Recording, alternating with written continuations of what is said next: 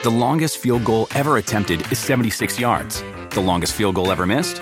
Also 76 yards. Why bring this up? Because knowing your limits matters, both when you're kicking a field goal and when you gamble. Betting more than you're comfortable with is like trying a 70 yard field goal. It probably won't go well. So set a limit when you gamble and stick to it. Want more helpful tips like this? Go to keepitfunohio.com for games, quizzes, and lots of ways to keep your gambling from getting out of hand. The most exciting part of a vacation stay at a home rental? Easy. It's being greeted upon arrival with a rusted lockbox affixed to the underside of a stranger's condo. Yeah, you simply twist knobs, click gears, jiggle it, and then rip it off its moorings, and voila! Your prize is a key to a questionable home rental and maybe tetanus. When you just want to get your vacation started by actually getting into your room, it matters where you stay.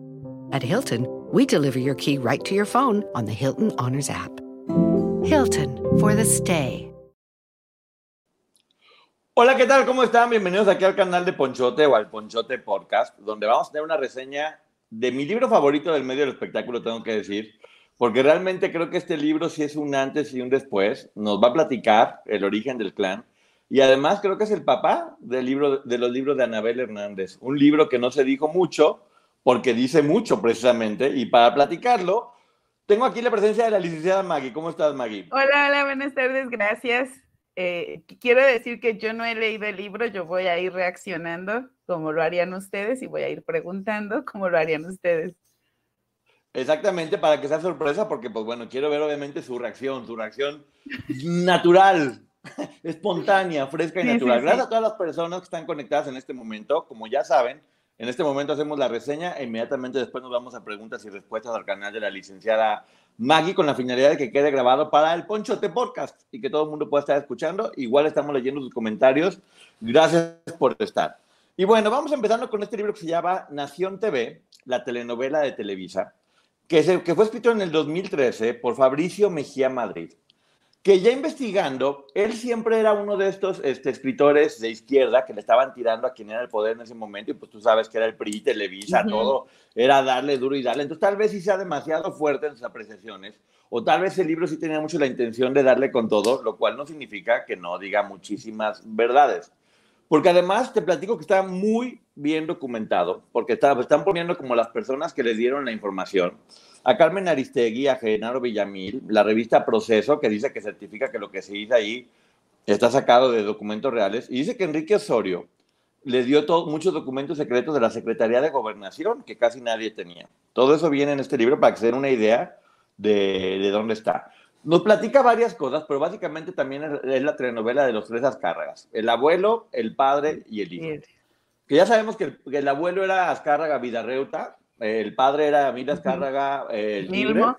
Milmo. el tigre, y Emilio Escárraga Jan, que es el hijo. Para no estar repitiendo los nombres tantas veces, ya saben que es el abuelo, el papá y el hijo. Y la historia entre esos tres personajes, que tú puedes decir, ay, qué bonita dinastía, se odiaban. Se odiaban todos con todos. Mira, yo solo espero nunca tener una dinastía, porque yo lo que veo es que en todas las dinastías terminan peleando. No, Maggie, pero aquí vas a ver los niveles a los que estaban llegando. Las cosas que se dicen aquí son realmente mucho, muy fuertes. Y pues bueno, ya sabemos que una de las grandes frases que se había dicho es que el tigre decía que él hacía televisión para jodidos, que eso es lo que se dedicaba a hacer Televisa, que después explicó de no, o sea, más bien es para gente que no tiene dinero, que está muy trabajando mucho y que está muy cansada y que llega y lo único que quiere es entretenerse. Pues la arregló bien, porque el señor Vender, pues sí sabía, definitivamente. Carlos Monsiváis, te digo que está lleno esto de intelectuales, gente muy importante, eh, pone una, una, intro en la que dice, pues, así como cuando uno ve a alguien, dice, ¿quién eres tú? Tu cara como que se me hace conocida, en algún lugar lo vi, y después dice algo muy fuerte que es, la gran tradición televisiva es el olvido. Imagen eres y en sombra del control remoto te convertirás. ¡Pum! Se me hace muy fuerte, yo creo que no, ¿no? Yo creo que sí, hay muchas figuras que van a quedar para siempre, ¿no? Pero cuántas, o sea, son contadas entre cuántas que destacan y justo con esta frase empiezo a recordar cuántos famosos no hemos visto que los explotan, los explotan, salen en todas las novelas y todas las películas de Televisa y un día simplemente desaparecen. Sí, pero luego aquí podemos ver por qué muchos desaparecen. A ver, a ver. Esa va, esa va a ser parte de lo más fuerte, ver por qué de repente desaparecen, porque sí, finalmente eran creaciones de personas que tronaban los dedos y hacían una estrella y tronaban los dedos y la desaparecían. Sí. Todos tenían que ver con eso, por eso era tan fuerte el poder que tenían que irse acomodando un sistema que se fue corrompiendo mucho, mucho, mucho, mucho, y de la cual surgen todas las historias que hay ahora, precisamente. Y por eso vamos a estar viendo. Eh, él, él, se protege muy inteligentemente, Maggie, para que veas el autor que es listillo, porque pone la advertencia. Los personajes y acontecimientos de esta telenovela están basados en la ficción. Están, está basado de manera eh, distante a personajes reales, no muy cercanos. Cualquier parecido con la realidad es culpa de la realidad. Esto es solo una telenovela. ¿Qué opinas legalmente? Cualquier parecido con la realidad es la realidad. O sea, ¿Sí? mentiras no estaba diciendo. Y entonces, no. la historia de la chica pobre de la que muchas veces abusa el tipo millonario en las novelas, ¿me estás diciendo que es realidad? Pues bueno, ahorita vas a ver. ¡Ay! Ya sabes que esto empieza eh, platicando, platicando, ya sabes que les encanta viajar en el tiempo, pero empieza uh -huh. en unas mañanitas a la Virgen. Que cuántos hemos visto las mañanitas a la Virgen y ay, qué, qué, qué, bonito, ya sabemos que es como un clásico. Y dice, bueno, el 11 de diciembre de 1996 era muy impresionante ver cómo Azcárraga, el tigre, iba, iba en su helicóptero, mientras abajo toda la gente estaba de rodillas, sangrando, haciendo ofrendas, pasándosela muy bien, amontonados, sin haber comido, y el otro viendo desde arriba cómo lo que había logrado, cómo tenía todo el mundo arrastrándose eh, a sus pies.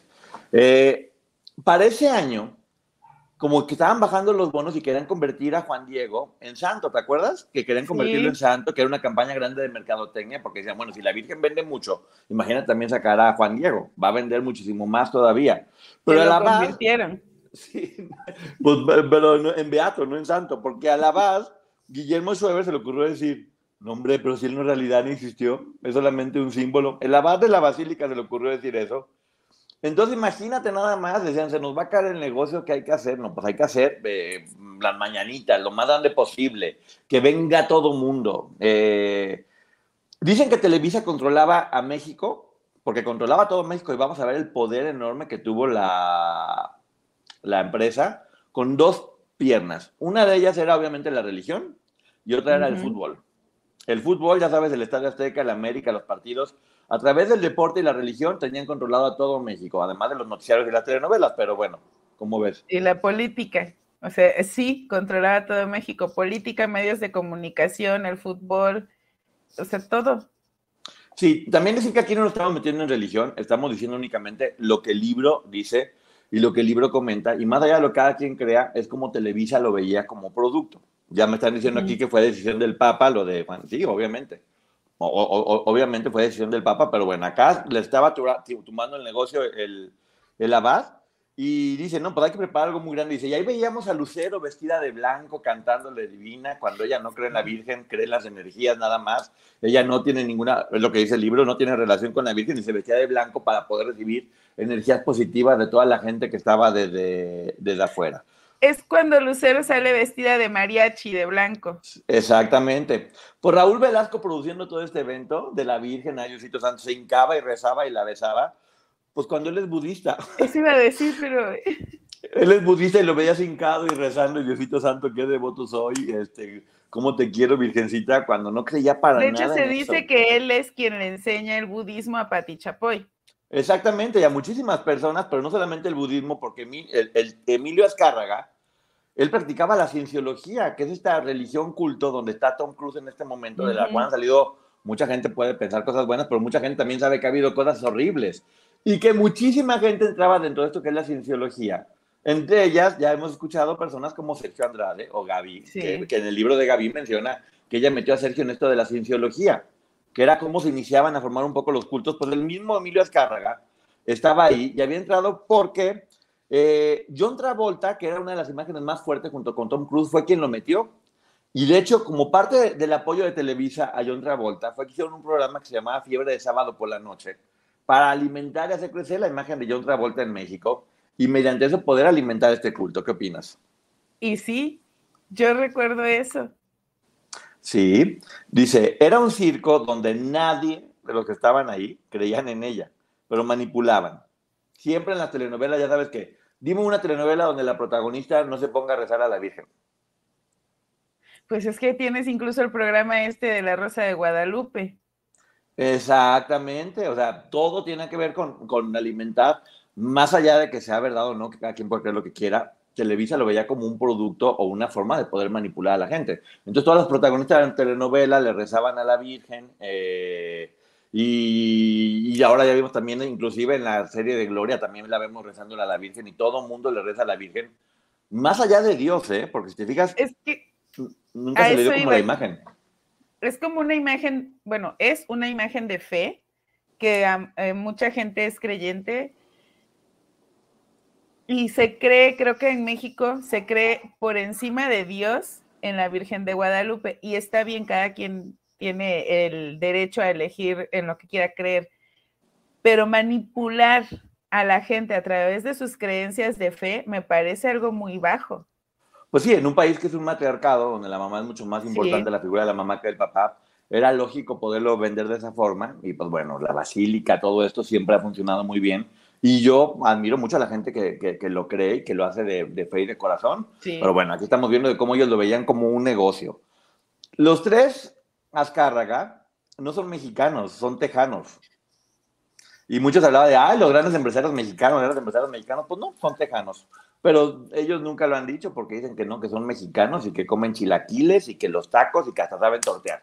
O sea, todos lo dicen así porque pues, obviamente sí, pues Televisa era el ícono de, lo, de la mexicanidad, del orgullo patrio, pues no pueden decir somos gringos, ¿no?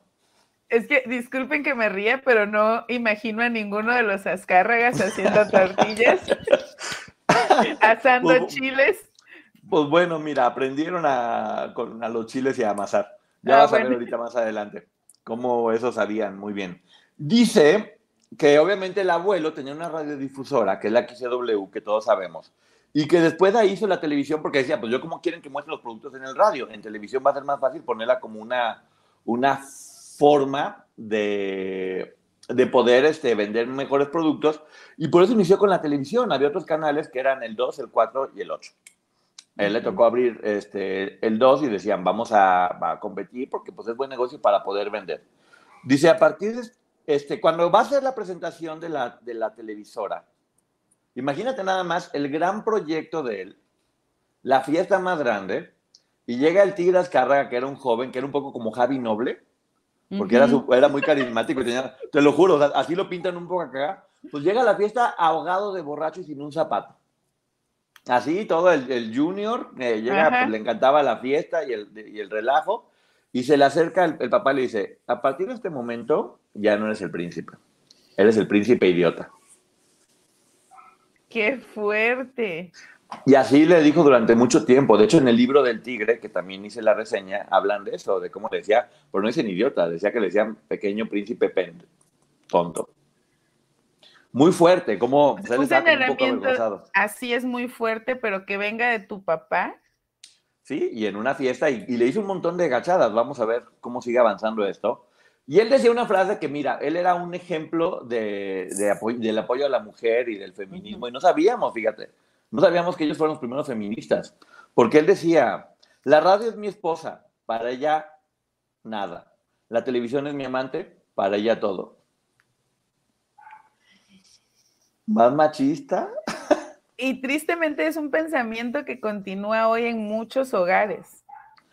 No, a ver, Maggie, lo más machista del mundo era la televisión en este momento, que pues obviamente la televisión estaba educándonos, ahorita vamos a ver más adelante cómo manejaban y controlaban todo. Por lo tanto, el machismo estaba todo lo que daba y por eso, desde su machismo, para ellos las mujeres eran productos. Eran productos que se usaban y se desechaban sin capacidad de pensar, o sea, era eso lo que el machismo hace. Pero no solo lo vemos en las telenovelas de aquella época o en los programas de aquella época, en donde si te das cuenta el conductor principal era un hombre. Siempre. Todo era hombre. Siento que lo vemos incluso eh, en, lo, en, lo, último que se ha hecho en Televisa. Tal vez por eso han perdido tanta audiencia, por ese pensamiento. uy, pero ahí te van los cambios que hay. Porque yo, el, nieto, el nieto llegó a revolucionar todo, pero mira, Él, el tigre, pues que andaba con toda la, la socialité y, y, demás, conoce a una chica que se llama Paula Cusi, que trabajaba con Jacobo Saludowski.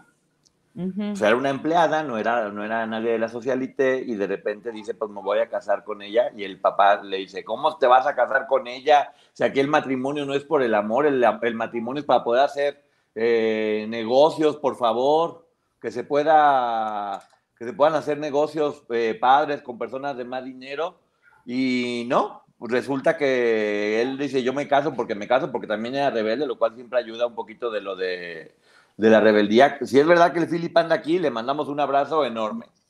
Ah, yo soy diciendo, Sí, yo no, no, puedo ver los mensajes, pero mi querido Philip te manda un abrazo enorme. Eh, familia de Pitaya también. Pero bueno, entonces él se casa aún así, sin, sin que le hubieran dicho, le, hubieran dado permiso, y le dice, no te puedes casar con cualquiera, y, y, y lo castiga.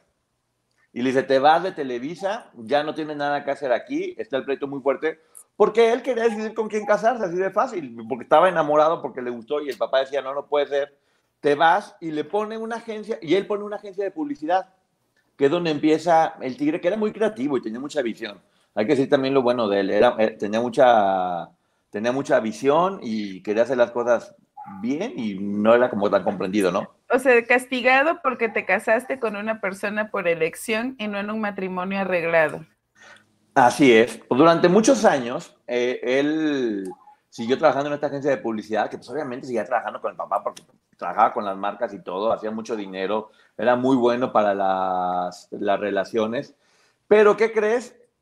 Se separa por las presiones del papá, se vuelve a casar y la segunda esposa pierde la vida. Se enferma muy fuerte y pierde la vida.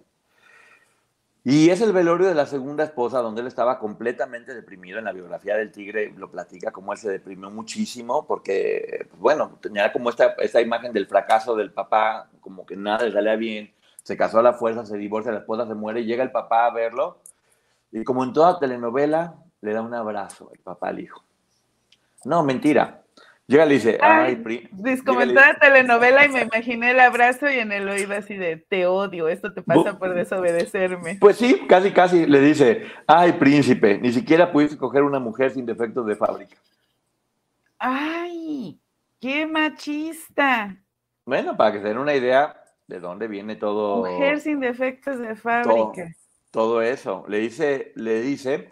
Y bueno, el tigre pertenecía a lo que se llamaba el Club de los 22 que eran los hijos de los 22 empresarios más exitosos de todo México, que se iban a hacer fiestas donde tenían relaciones muchas personas, todas con todas, todas contra todos, hacían un relajo de lo peor, son muy conocidas estas fiestas que se hacían en cualquier momento, se platican en los libros de, Luisito Rey, se platican en el libro del Tigre, se platican, se platican muchísimos libros. La, la bibliografía siempre te habla de este tipo de relaciones entre todos contra todos, los ejecutivos, donde llevaban gente, mujeres. Eh, pero ¿quién crees que manejaba todas esas fiestas? ¿Quién crees que era el que manejaba todas estas pachangas en un lugar que se llamaba El Quid en la zona rosa? No sé. Ernesto Alonso. No, don Ernesto Alonso. Don Ernesto Alonso era el jefe de ese lugar donde decía, pues tú por acá, quítense, por favor, cuelguen aquí, aquí sus calzones y pasen y diviértanse. Y Él era si eran estos encuentros grupales entre mayores de edad, qué bueno. Pero regresando un poquito a lo, que sabemos de esta historia, no sé por qué presiento que las chicas que llegaban ahí no lo eran. Pues mira, eso no lo mencionan, pero también en el libro Mujer en Papel, eh, de Cecilia Fuentes, que habla sobre Rita Macero, también habla de esto, de estas fiestas que se hacían y que eran muy común, donde no nomás era entrar a las relaciones, era meterse cualquier tipo de sustancias de todo tipo. O sea, era realmente la televisora se había convertido un poco como en esta Roma cuando ya estaba en la decadencia total, que ya no existía ningún tipo de valor, que todo era haz lo que tengas que hacer y ya. Así lo estaban haciendo exactamente. Entonces, para, para que veamos cómo se estaba deformando en este momento la empresa, y para castigar al, al tigre, ¿sabes qué hace el papá? Va a nombrar, ya empieza a enfermarse él y va a buscar un nuevo director y no pone de director al hijo, eh, pone de director a Fernando Díez Barroso, que era su yerno. El padrastro de Sasha. Sí, o el papá del padrastro de Sasha, ¿eh? no sé cuál de los ah. dos sea, honestamente, pero no, no, no, más bien era el papá del padrastro de Sasha, porque ahorita vas a ver. bueno, pues imagínate nada más que en lugar de ponerte a ti, pone a tu cuñado, al esposo de su hermana, porque dice, no confío en ti, y en él sí, él es como mi hijo, a él sí lo quería. Y es, de nueva cuenta, es una humillación pública, porque todo el mundo sabía que era su hijo, y al no ponerlo, lo vuelve a humillar de nueva forma. Y hay que recordar que Televisa le da la concesión porque eh, Emilio Escárraga, abuelo, era muy amigo del presidente Miguel Alemán. Por lo tanto, los hijos también, el Tigre y Miguel, y Miguel Alemán Jr., también se tienen una muy buena relación. Y entre ellos, pues tenían pláticas muy importantes, como decir, ¿y ahora quién está tirando a Rosita Arenas? Así dice el libro. Es una, es una mujer guapísima, con muchísima clase, una gran actriz de, la época del cine. Eh, porque resulta que Miguel Alemán andaba con ella y dice, y dice, pues no, mi papá no me dejó casarme con ella porque pues, no dice que no es una mujer eh, de fiar, porque andaba al mismo tiempo con, con Luis Aguilar y con Pedro Infante. O sea, tiene fama como de que no es muy fácil y mi papá no me dejó y que le dice el tigre, pues pásamela entonces a mí. Pásamela porque está muy guapa, entonces yo me quedo con ella. Y, y que le dice el papá al tigre, primero con la defectuosa, llora con esta por la que ya todos pasamos. Pasamos. Cuánta caballerosidad. Sí, y aparte, pues bueno, también te habla de, de cómo, de eso, de, de, cómo se, todos con todos. O sea, era... y ellas vistas como un objeto, pero además, eh, no solamente ya la usamos todos, ya no tiene valor. No. Sí, pues bueno, se iba a casar también con Rosita Arenas porque cómo le gustaba, cómo le gustaba casarse al tigre, se iba a casar con ella y otra vez de nueva cuenta el papá dice, no puede ser que te vas a casar con ella, eh, no hay, no hay manera. Y después dice, ¿sabes qué? No me voy a casar, pero dame un puesto importante dentro de la empresa. Y es la única forma en que no me caso con ella. Para eso, en el libro del tigre, lo que platican ahí es que en realidad estaba teniendo en ese momento una relación al mismo tiempo con, con Silvia Pinal. Y que estaba como dudoso en a quién quería, a Silvia Pinal o a, o a Rosita Arenas. Y que qué mejor, ¿eh? Y qué mejor que saber a quién quieres en tu vida por el puesto que te dé tu papá.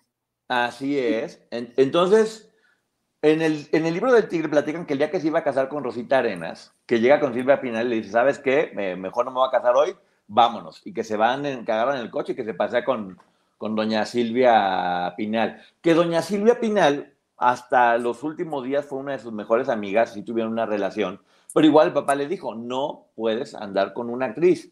¿Por qué? Porque en aquellos tiempos ser actriz era sinónimo de estar en cosas este, indebidas.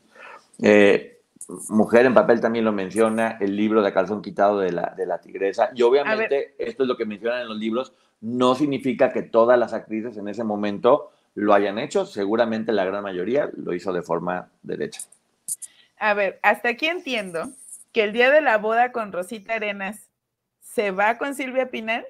Sí, deja Rosita Arenas plantada el día que ya se iban a casar, o sea, no la dejan en el altar, pero el día que se iban a casar, pues ya desaparece y se va con Silvia Pinal. Y también quiero que sepas. que Rosita Arenas y Silvia Pinal nunca fueron amigas. Es lo que te iba a decir. Quiero que sepas que al final sí terminaron siendo amigas. Ah, mira. Sí, e, e, e, ellas pues muy inteligentes, sabían que, que hacía la cosa en ese momento y no pasaba nada. Sí, claro, claro, claro. Eh, entonces, bueno, te digo que le dice, bueno, no me voy a casar con ella para darme un puesto. Eh, no sabía que se había ido con Silvia Pinal. Y lo nombran programador de Televisa junto a Luis de Llano Palmer. Bueno, Televisa en ese momento, o sea, el Canal 2. Junto a Luis de Llano Palmer, que es el papá de Luis de Llano. Papá, sí. Y de Cecilia Fuentes y de. Bueno, bueno, no. de Julisa. No, no, no, de Cecilia Fuentes, no, Cecilia Fuentes es hija de Carlos Fuentes. Carlos Fuentes. Pero es de Julisa y de, Luis de Llano.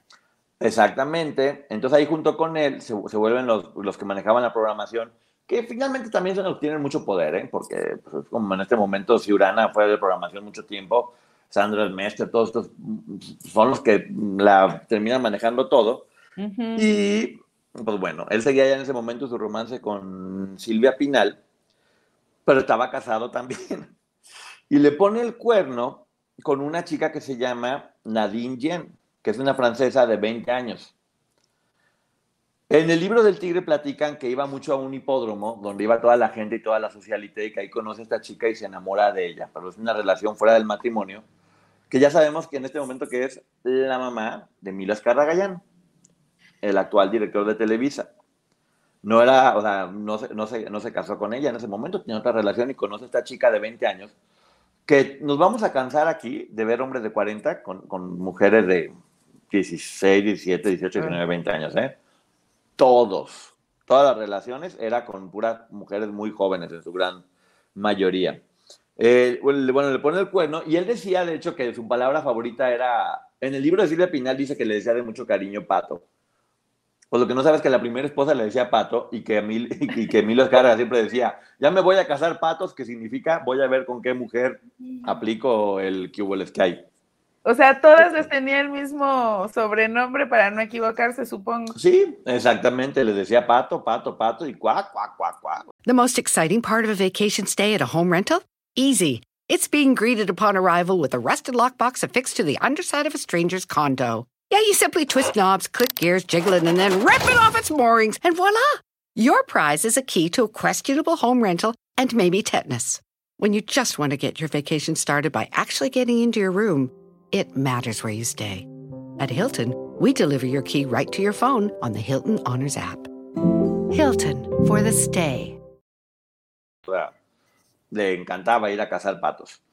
Para eso, eh, dice, dice, dice, aquí que de repente a, al tigre, que tengo que era como tipo Javi Noble, dice, oye papi, pues quiero un estadio, ¿no? ¿Cómo un estadio? ¿Estás loco? Sí, quiero un estadio. Ya compré un equipo que se llama el América. Dice, pero ¿cómo ese equipo? Ese equipo es para ¿Así le dijo? Yo sigo creyendo que sí, pero no, no es cierto. pues el papá le dice, no, ese equipo es, es, para otra cosa y demás. Y como un estadio, está loco, no voy a hacer ningún estadio, pero que mira, papá, que nuestro, el fútbol es bien importante para nosotros y para la gente, no voy a hacer ningún estadio. Entonces, dice, pues voy a hablar con los Garza Sada, que son los dueños Ajá. de la cervecería, más importante, dice, porque pues en un estadio que, que, que vende cerveza.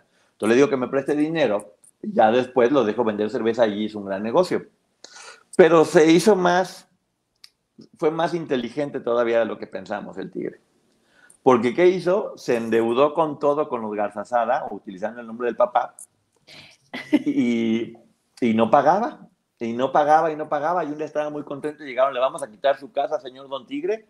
No, papá, por favor, me van a quitar la casa, me van a quitar todo lo que tengo, haz algo por mí, haz algo por mí y Televisa terminó absorbiendo la deuda del estadio. Pues es que creo que finalmente sabía que aunque tuviera diferencias con su papá, lo que se pudiera arreglar con dinero, que es triste, pero es real en muchos casos, si se puede arreglar con dinero, mi papá me va a ayudar. Lo hizo inteligentísimo. Terminalmente terminó obligando al papá a que le comprara su, su estadio. Quería y quería y mira, le terminó saliendo. Después, decían que, que, el tigre que nunca veía televisión en español, que decía, que oso con su televisión en español, o sea, yo nomás veo la NBC, que en el libro también del tigre dicen que el sueño más grande de él era hacer televisión en Estados Unidos. Era lo que él realmente quería, televisión en inglés, quería dominar Estados Unidos. Durante, hubo mucho tiempo que intentó hacer telenovelas, meterlas en ese mercado, pero bueno, todo le fracasó. Ya les voy a aventar un spoiler porque no viene aquí, pero siempre fracasó en ese intento. Pero él, su visión era como gusto hacer televisión gringa. Aquí era, pues bueno, les hago televisión a estos para que se diviertan. ¿Qué es lo que dice el libro? Te digo, yo la entrevista que vi dice, no, yo hago televisión porque la gente trabaja mucho y está muy mal. Necesito que lleguen y únicamente se entretengan, que no piensen, que no se, que no se estresen. Y yo creo que hacía televisión aquí de ese tipo, de ese corte para generar recurso y poder invertir en lo que realmente quería, no es que le interesara lo que la gente quisiera o pensara. Exactamente, estaba el negocio, pero ¿qué crees? Estaba, pues ya iba a tener, le habla Nadine y le dice, ¿sabes qué? Pues estoy embarazada. Y él, se lo tengo que reconocer, dice, ok, me hago responsable, vas a tener el hijo adelante. Y cuando tiene su bebé y lo van a bautizar, ¿qué crees? El abuelo no fue. Entonces de ahí, ruptura abuelo, hijo y nieto. Te digo que se odiaban los tres. No fue, no le hizo caso. Fue una vergüenza porque el hecho de no ir era como no legitimarlo. Pero pues obviamente Ajá. iban sus amigos más cercanos. eh, que, estaba haciendo ahí, pero ya eran padre e hijo, pero también digamos que era la, la, banda de la gente joven contra la banda de la gente ya más grande que estaba ahí. Ya había como este choque generacional que se va a volver a dar y lo vamos a ver un poquito más adelante. De hecho, ahí tengo un spoiler, ninguno de los Azcárraga recibió la empresa de su papá. Tuvieron que adjudicársela de formas diferentes. Muy diferentes, ahorita vas a ver qué tan diferentes. O sea, lo que entiendo es que ellos en, hacia sus hijos lo que veían era un enemigo. Sí, ahorita vas a ver, o, o sé, los profesionales incluso, no sé, o no confiaban en ellos, pensaban que eran tontos, porque el señor, el, eh, Vidaurreta, Emilio Vida Vidaurreta, a los 77 años muere de cáncer. Que dicen que el velorio fue el evento, porque había tenido ya un poder impresionante, porque iba toda la política del mundo, siempre, siempre Televisa estuvo junto con el PRI, eh, trabajando en conjunto, iba Cantinflas, María Félix, todos los políticos, y fue el presidente en ese momento, que era Luis Echeverría, y los directores de los canales 2, 4 y 8. Entonces el Tigre, el, el, presidente en ese momento, Echeverría, le dice, ¿saben qué? No voy a estar lidiando con tres televisoras. Me hacen una, por favor, porque yo nomás hablo con uno y le digo qué es lo que tienen que hacer y adelante. Entonces estaban ahí Azcárraga, Rómulo Farril y García Sada, y le dice, tienen que juntar las televisoras ya. Y así nacieron los monopolios. Sí, de hecho lo que le dice es, hagan una sola televisora. La patria se los va a agradecer. Ahí es cuando surge este, este, monopolio de que Televisa era todo y era Televisa y el PRI y México en el monopolio más grande del mundo del cual ya muy poco se habla. Y surge Televisa en ese momento, que significa televisión vía satélite. ¿Te acuerdas que, uy, el satélite y todo el más? Bueno, ¿para qué surge Televisa? Para promocionar al PRI. Dicen que cierto día, vamos a, ¿cómo fue que el Tigre terminó siendo presidente de Televisa? Ahí te va la historia. Cierto día, el Tigre tenía una cita muy importante con una ejecutiva de la NBC. Entonces era una cita de vida o muerte para la empresa. Y resulta que ese día tiene un accidente en caballo y no puede ir. Y tenía que ir alguien muy importante. ¿Quién crees que va? El, cuñado. El cuñado. el cuñado. El cuñado, que era el director de Televisa, dice, no podemos ir así. Y va el cuñado. Y el avión tiene un accidente, fíjate. Yo, la suerte de este hombre de accidentarse en caballo y que luego el otro señor estuviera en el accidente para que él pudiera ser presidente, la verdad que yo, eso es tener mucha suerte. Yo no sé a quién le rezaba, pero Dios santo, qué suerte tenga este señor. mucha gente muy mal pensada piensa muchas cosas. Yo sí pienso que, yo no, yo pienso que tiene mucha suerte, yo pienso que seguramente tenía muchos santitos amarrados o algo por el estilo, porque sería incapaz de pensar que el accidente fue provocado para quedarse con el puesto. Incapaz. Yo creo que como era tan creyente de la Virgen de Guadalupe, ella le hizo el milagrito. Sí, yo creo también yo creo seguramente, porque pues bueno, como sabía que la estaban promocionando bien, yo creo que por eso tenía como una ventaja. De hecho, también estaba el hijo de Rómulo Farril, que era otro de los que podían haber sido candidateables a quedarse con la empresa.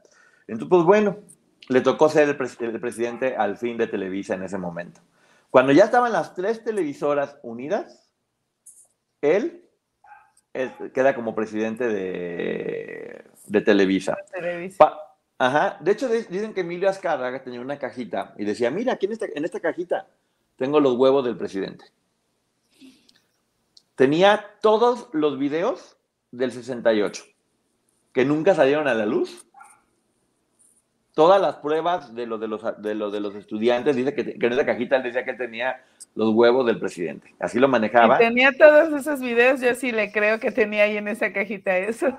Pues entonces imagínate el poder que tenía Televisa, porque ni el presidente podía hacer nada, porque ya él en este momento ya era dueño, director de la televisora, tenía al presidente agarrado de la cajita. Eh, el poder que estaba teniendo era muy grande. Y además en ese momento dijeron, vamos a crear un noticiario que nos sirva para poder decir a la gente lo que queramos, que sea como un poco un vocero de nosotros. Y surge 24 horas con Jacobo Saludowski. Que, sí, Jacobo tenía dos cosas. Siempre tenía como unos audífonos y tenía un teléfono enfrente. Pues en el teléfono cuando sonaba era el presidente directamente diciéndole, ¿hiciste esto no lo hiciste además? Y en los audífonos tenía a Azcárraga diciéndole qué tenía que decir. No, pues Azcárraga tenía en una cajita eso del presidente y yo creo que Sabludovsky los tenía aquí. Pues sí, imagínate que el día que dio la noticia, Jacobo llevó una corbata negra y lo castigaron horriblemente porque decían que era como una señal este, subversiva. Y, y Saludowski dice, nunca se dieron cuenta que siempre llevé corbata negra porque era una forma, en el libro de Jacobo Saludowski viene, porque era una forma de rendir homenaje a mi papá. Entonces, pues bueno, imagínate. Tomaron en otro sentido. Veíamos las noticias y en realidad que era todo está maravilloso, qué bien está México, no hay deuda, no hay nada, el presidente es súper decente. No es como ahora con redes sociales, era, vivimos en Disneylandia, todo está maravilloso. Qué bonito todo, qué maravilloso. Todo, En la televisión todo mundo es virgen, todo mundo es santo. No había nadie que le llevara la contra, porque las estaciones de radio también tenían que ver, nadie quería echarse a Televisa encima, únicamente había por ahí algunos periodistas de diarios, pero pasaba todo lo peor de lo peor y nadie decía nada. Que es lo que volvemos a lo del clan. Exacto quienes tenían el poder de informar no lo hacían porque estaban comprometidos y entonces nosotros como público no teníamos acceso a esa información que pudo haber sido determinante para muchas situaciones. Claro, ¿y qué, van a decir las noticias? Les informamos que nosotros mismos estamos haciendo un montón de cocinadas. Pues no, obviamente no se iban a echar de cabeza ni ellos ni a nadie, ni todos los que estaban haciendo cosas juntos, porque era como un territorio libre de haz lo que te dé la gana, no hay reglas, no hay leyes, cada quien haga lo que quiera, era un moderno Sodoma y Gomorra donde todo pasaba. Entonces, eh, platica también ahí una historia que ya platicó Lupita Martínez, que está muy buena en su canal, vayan a verlo, de cómo querían tener todos los medios y hay un medio que se empieza a hacer muy fuerte, que es Teleguía. Dicen, no, mijos, estos hay que comprarlos. Entonces van eh, por, con Carlos y Rafael Martínez, oye, quiero Teleguía, no, no te lo vendemos. Ah, no, Gobernación prohíbe, a todo el mundo que les venda papel. Y les prohíbe que vendan, que les vendan papel y que consiguen fuera, está muy caro, no les dejan que lo pueda traer de fuera, les cierran todas las puertas, hasta que te íbamos a dar 100 pesos, ¿no? Pues sabes que siempre si te lo vendo, te lo doy en 50. Eh, Lupita platica, de hecho, en la reseña que sí, que de repente les, hacían huelga, les cerraban, que, hacían la revista con los Vázquez Raña, que son los de ahorita de Grupo Imagen, eh, porque pues, de eso les empezaron a cerrar todas las puertas. Dice Lupita que fue por una tradición que se terminó vendiendo, pero bueno, en el libro lo que menciona es eso, que fue una presión horrible para obligarlos a vender. Eran, eran unos bullies, o sea, quien, quien no caía tenía que estar haciéndolo, ¿no? Entonces aplicaban mucho, porque no creo que un poco, mucho, el si no estás conmigo, estás contra mí. No, no te voy a dejar trabajar porque no estás trabajando para mí. Así es, y surge, y surge Editorial Televisa donde obviamente hacen, hacen otra revista muy importante que es TV y Novelas, que en realidad era una, era una revista venezolana. Entonces, como franquiciada, que termina siendo Chucho Gallegos después de mucho tiempo. Entonces, ya también tenían el medio editorial acaparado, ya tenían el radio, la televisión y lo editorial. O sea, tenían todo. O sea, todo.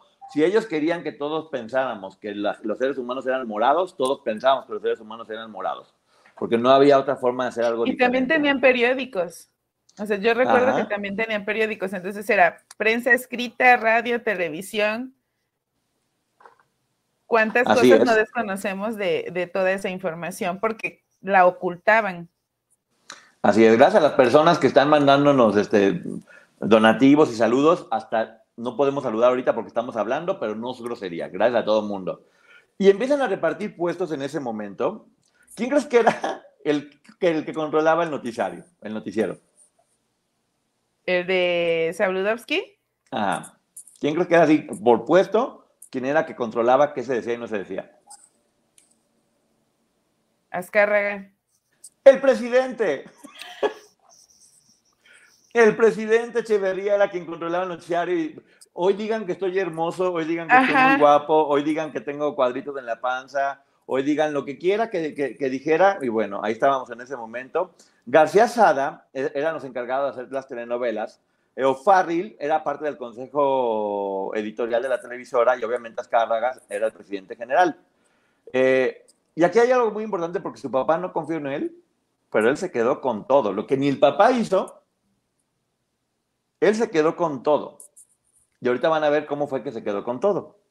Volvemos a la basílica porque siempre están, o sea, la basílica es como el punto de referencia donde van y vienen las historias donde platica que estaba Raúl Velasco con la novia de Azcárraga en ese momento, que era ni más ni menos que mi querida Lucía Méndez. que estaban rezándole a la Virgen y dice, ¿y por qué le rezaban a la Virgen si ni creían? Estaban metidos en una cosa como medio de yoga o, cosas en la que, te lo juro que no es broma, ¿eh? que con las vibraciones de su cuerpo hacían crecer a los betabeles para que pesaran 20 kilos. Algo así. Hay historias muy famosas de eso, de, ah. los vegetales gigantes y que la gente decía que los hacía crecer con energía. Ah, pues era Lucía Méndez y Raúl Velasco, que mira, que nos lo vuelvan a enseñar. ¿Cuánto dinero nos ahorraríamos? Imagínate que tomate de 10 kilos. Que por cierto, lo que vengo escuchando hasta ahorita es que nada perdido este señor, porque puras guapas, guapísimas, en serio. Guapísimas. Pues Lucía Méndez obviamente también estaba muy joven en ese momento.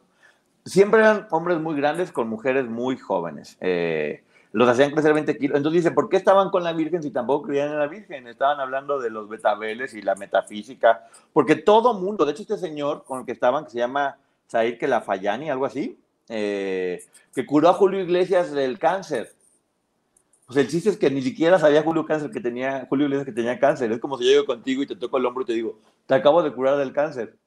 Y tú ah. lloras y me dices, gracias Poncho, me salvaste la vida.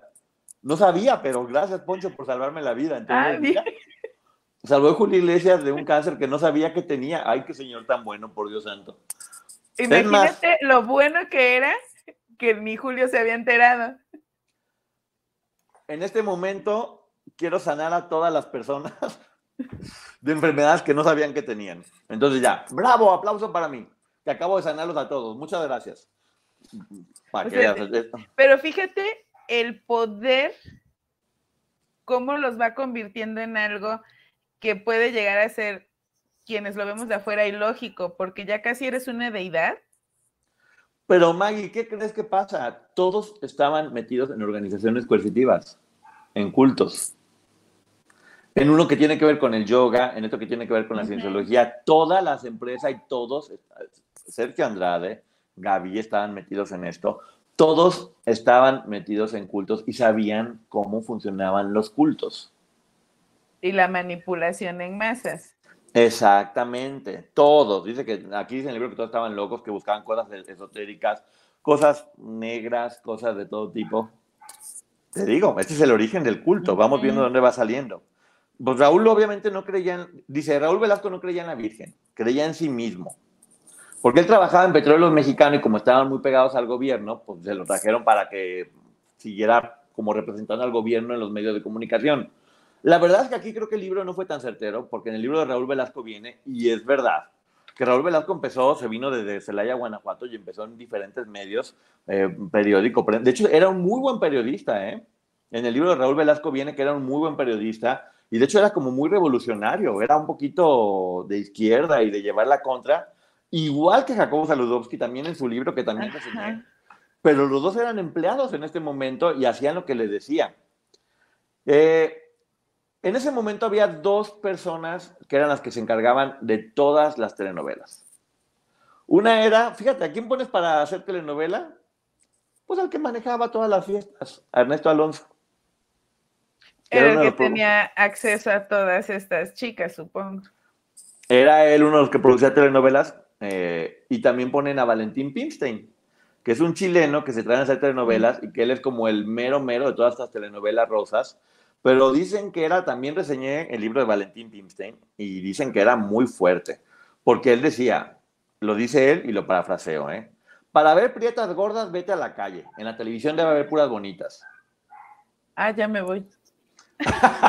vamos viendo el machismo, vamos viendo el machismo. No, sí.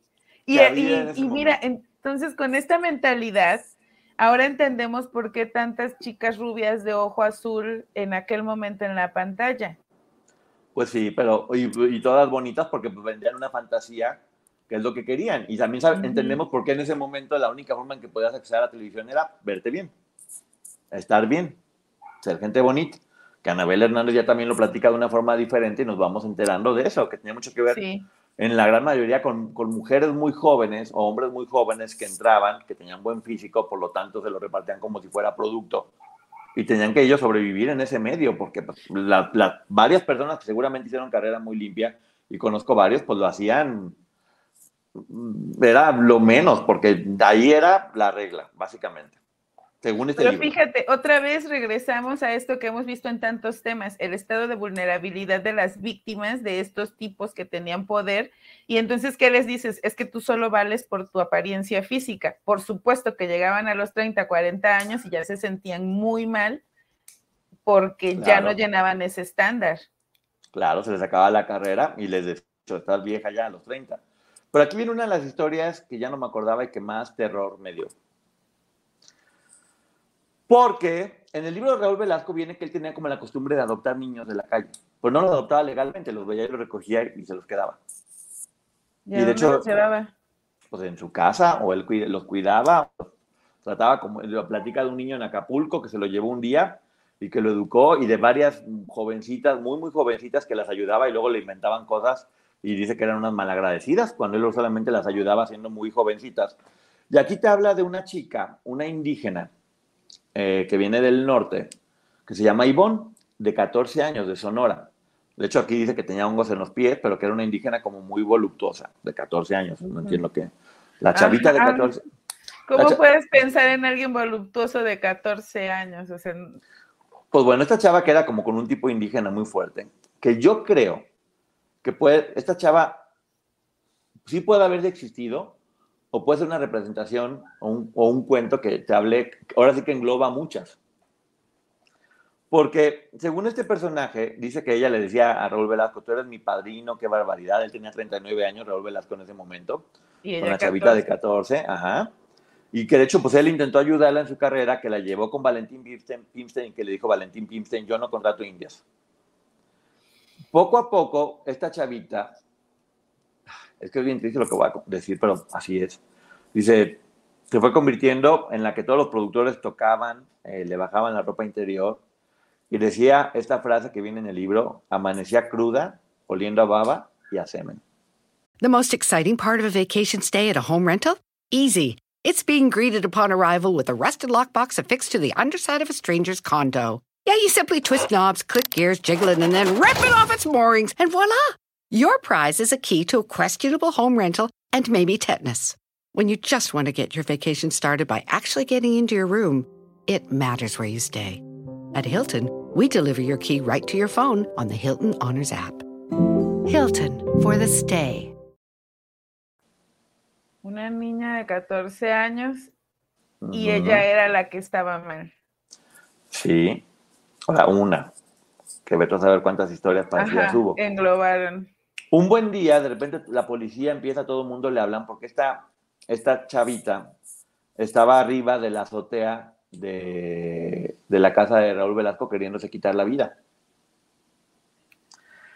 Y cuando al fin logran como salvarla, porque estaba golpeada y más, le dicen eh, que por qué se quería quitar la vida. Y él dice, ella dijo que porque recibió mucho acoso del asistente de Raúl Velasco, que la secuestró y abusó de ella y la golpeó. Cuando hice esta primera reseña no me cayó el 20 que los únicos asistentes que tenía Raúl Velasco eran Patti Chapoy y Sergio Andrade.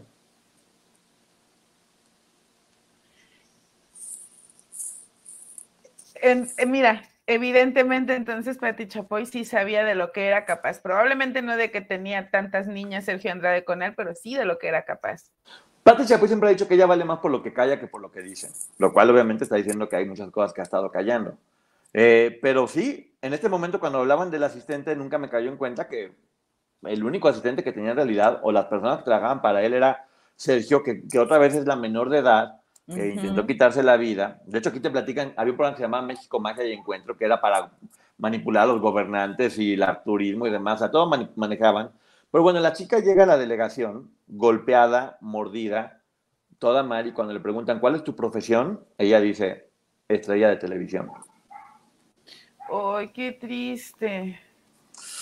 Qué doloroso. Dice que para ese momento, pues como ya todo el mundo tenía mucho estrés, que Raúl Velasco empezaba a tomar ecuanil con vodka, que es una, una medicina con vodka, y que el vodka se convirtió en la bebida de moda dentro de la televisora porque además no solamente se la tomaban en fiestas para no leer, sino que se la inyectaban o también se la ponían en supositorios. Que eso era para relajarse con el vodka, pero para subirse, ¿qué, usaban? Polvito blanco. Un polvito blanco que dicen que llegaba desde Puerto Vallarta y que casi, que casi todos los que estaban a cuadro lo tenían que hacer. Porque como el ritmo de trabajo era tan fuerte que los que estaban a cuadro lo hacían y los empleados café y café y café porque no alcanza para estarle dando más. ¿Qué opinas? Hay un libro de Anabel Hernández que habla de esto. Eh, creo que se llama Los Señores de, del Arco. Este, y habla justo de que de Puerto Vallarta venía esto, se distribuía en Ciudad de México y demás. No había entrado en, en ese momento Anabel Hernández tanto a lo del medio del espectáculo, pero aquí se une. Sí. O sea, era una industria muy grande que llegaba a Puerto Vallarta y que, como, como han dicho Anabel Hernández, pues los artistas llegan a donde ellos no podían llegar. Sí. Entonces aquí encuentran un mercado porque había un lugar que se llamaba el Marrakech, que era un lugar muy famoso, donde cantaba Lila Dene, que en la número 111. Sí. Y quién era el dueño de ese lugar o quién era quien manejaba ahí toda la repartición de polvos blancos, según este libro, es un personaje que se llama Humberto Navarro, que es el productor de Chiquilladas, de un montón de programas infantiles, eh, que era en ese momento la pájara Peggy. Amigo muy cercano de Sergio Andrade. El jefe de, de Sergio Andrade. Sergio Andrade trabajó para él muchísimo tiempo y manejaba programas infantiles, donde estaba, ya sabes, Lucero, todas, todas estas personas jóvenes eh, dentro de la empresa. De hecho, Lila, Lila Deneken fue su esposa, y yo aquí no quiero decirlo, pero si investigan las declaraciones de Lila Deneken de por qué se separó de él, son de terror. Son de terror lo que ella dijo. Algunos videos no le gustaron que vio. Y pues bueno, ahí también estaba Olga Brisky trabajando. Eh, que ella también ha confesado a Gabrinsky que ella se dedicaba, tristemente, que además de que se metía muchísimas sustancias, eh, tenía, intercambiaba juventud por regalos con políticos y gente muy importante dentro de este, dentro de este lugar. Y que de hecho le decían a él la pájara Peggy por su habilidad para meterse pericazos aquí, aquí por la nariz. Que por eso tenía la nariz como zanahoria larga y roja porque era, mm, se metía, pero como si fuera Dios. La aspiradora le decían. Así es. Y también habla de. Me estoy acordando que también eh, Raúl Salinas de Gortari estuvo casado con una hermana de Lila Deneken. Sí. Que también todo es. Todo está ligado con todo. Hay otra historia muy fuerte. También se presentaba Gina Montes, que ahorita van a ver la historia de Gina Montes. ¿Te acuerdas que bailaba en la carabina de Ambrosio? Bueno, ahorita vas a ver. Entonces, había dos personajes más que eran los encargados de toda la comercialización de los polvos blancos. Uno era Víctor Iturbe el Pirulí y otro era Paco Stanley. Aquí lo menciona. Sí, los dos, los dos perdieron la vida. Eh, se las quitaron. En circunstancias parecidas. En circunstancias muy parecidas, que ahorita vamos a, platicar más adelante. Eh, dice que vendían esta sustancia, no sé si les tocó ver que antes había como unas, para los perfumes había como unas muestras que eran como unos eh, tubitos, ah, que tenían como un palito. sí. Ah, pues eso, eso en realidad era para meter ahí el polvo y el palito era para poder inhalar. Por eso surgieron esas pruebas de perfume, que en realidad no era perfume. Esa era la función de esos frasquitos mágicos de perfume. Y pues lo vendían por toda la empresa y les iba muy, muy bien. Casi todo el mundo lo hacía y pues los empleados tomando y tomando café nada más. Hasta que Milas Carra un día se enojó y dijo, ya estoy harto, o sea, ya estoy, ya estoy llanto porque ya estoy cansado de, de pagar este, demasiadas operaciones del tabique porque todo el mundo tiene los tabiques destrozados y además de repente las actrices están, están actuando y, tienen hemorragias en la nariz que se les cae en el pecho, paramos mucho las telenovelas, no estamos pudiendo trabajar y a muchas personas se les cierra la garganta, no, no pueden cantar, no pueden hablar, entonces tienen que venir a ponerles este cortisona, que se llamaba Celestone, aquí lo ponen. Por ejemplo, José José era una persona que muchos de sus fallecimientos o perdió la voz porque le inyectaban muchísima cortisona, que después subían de peso y, demás.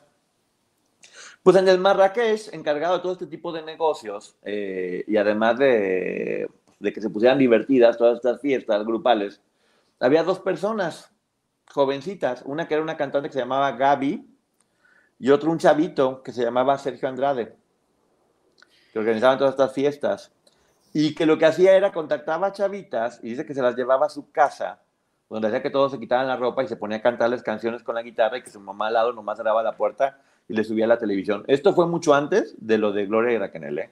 Esto es lo que hacía él antes. Organizar estas fiestas.